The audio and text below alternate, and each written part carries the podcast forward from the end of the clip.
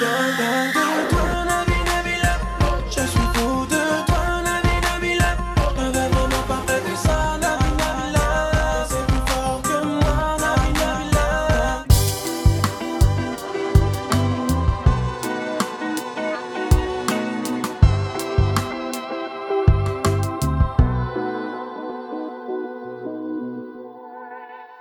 Nabila. Est-ce qu'elle en manque pas une ou est-ce que personne la loupe? Nabila, c'est la Kimka française. Elle commence sa carrière comme mannequin puis enchaîne à 17 ans avec l'émission de télé-réalité L'amour en aveugle. Elle explose auprès du grand public en 2012 avec son célèbre Non mais allô quoi.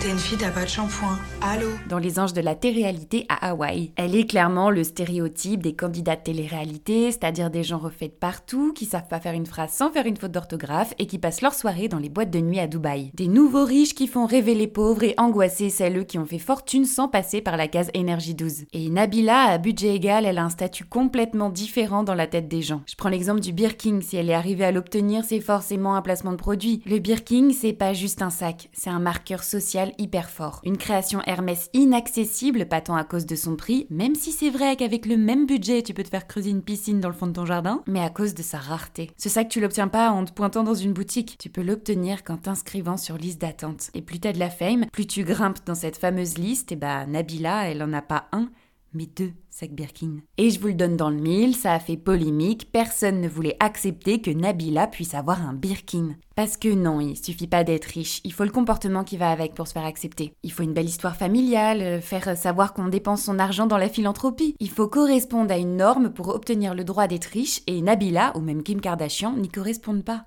Kimka, elle, elle a pas été connue par la télé-réalité, mais par un scandale, une sextape d'elle qui a fuité. On est en 2007 dans une Amérique ultra puritaine, autant vous dire que l'opinion publique n'a pas été hyper compatissante avec la pauvre Kim. Elle rebondit et lance quelques mois plus tard une émission, L'incroyable famille Kardashian.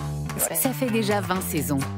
On ne pensait même pas faire une saison 2. Dans cette série, on suit toute la mif boire des smoothies, faire des squats et s'engueuler comme Jaja. Elles sont riches, très riches, ultra puissantes même, mais on les voit quand même comme des gourdes. Pourtant, je vous assure qu'elles ont niqué le système. Si la télé-réalité est hyper stéréotypée et scénarisée pour que les femmes soient des coquilles vides, belles, mais vides, et bah les meufs de la famille Kardashian se sont pas contentées de répondre à cette norme. Elles l'ont tirée à leur avantage. Elles ont joué avec les cartes qu'on leur a données et trouvé la faille pour gagner. Aujourd'hui, on est clairement sur un empire Kardashian. Elles ont énormément d'argent et d'influence et ont réussi à atteindre leurs objectifs sans l'aide d'un mec.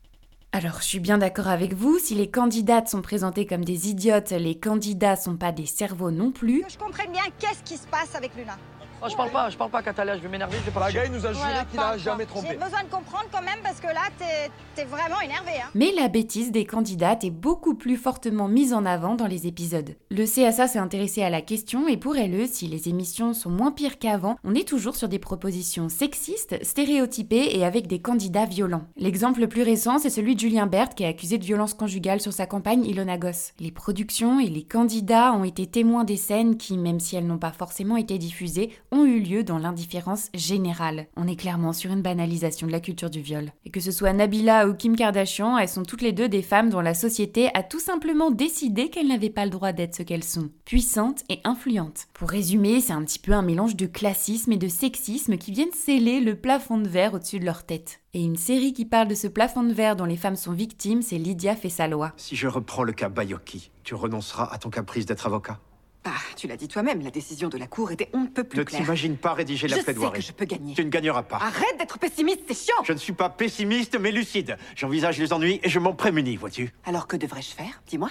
Tu as un diplôme d'enseignante. Enseigne. Ou bien. Marie-toi. Comme toutes les filles normales. Cette série italienne produite par Netflix reprend l'histoire de la première avocate au barreau italien. C'est donc inspiré de faits réels, mais avec une petite touche de romance quand même. On est à Turin dans les années 1880. Les femmes portent des robes et des corsets, la société est ultra sexiste et ne s'en cache pas, et les femmes nobles ne travaillent pas. Hyper épanouissant donc, hein. Et là, on découvre Lydia Poète, une jeune avocate brillante. Évidemment, elle est victime du sexisme à chacun de ses mouvements. Les femmes ne comprennent pas pourquoi elle travaille, les hommes sont saoulés de la voir dans les pattes. Elle fait franchement pas l'unanimité auprès des autres personnages. Et sur toute la saison, on suit une espèce de grande enquête avec plein de petites enquêtes parallèles. Cette série, je dirais que c'est un croisement entre Hercule Poirot et Bridgerton. Et ce que j'ai adoré, c'est qu'elles ont vraiment bien su montrer la place qu'avaient les femmes dans la société à cette époque, qui est donc pas ouf, hein, vous vous en doutez. Le personnage de Lydia, il est fort, il est malin, il est indépendant. Lydia fait sa loi, c'est une série sans prise de tête qui te donne envie de kicker le patriarcat.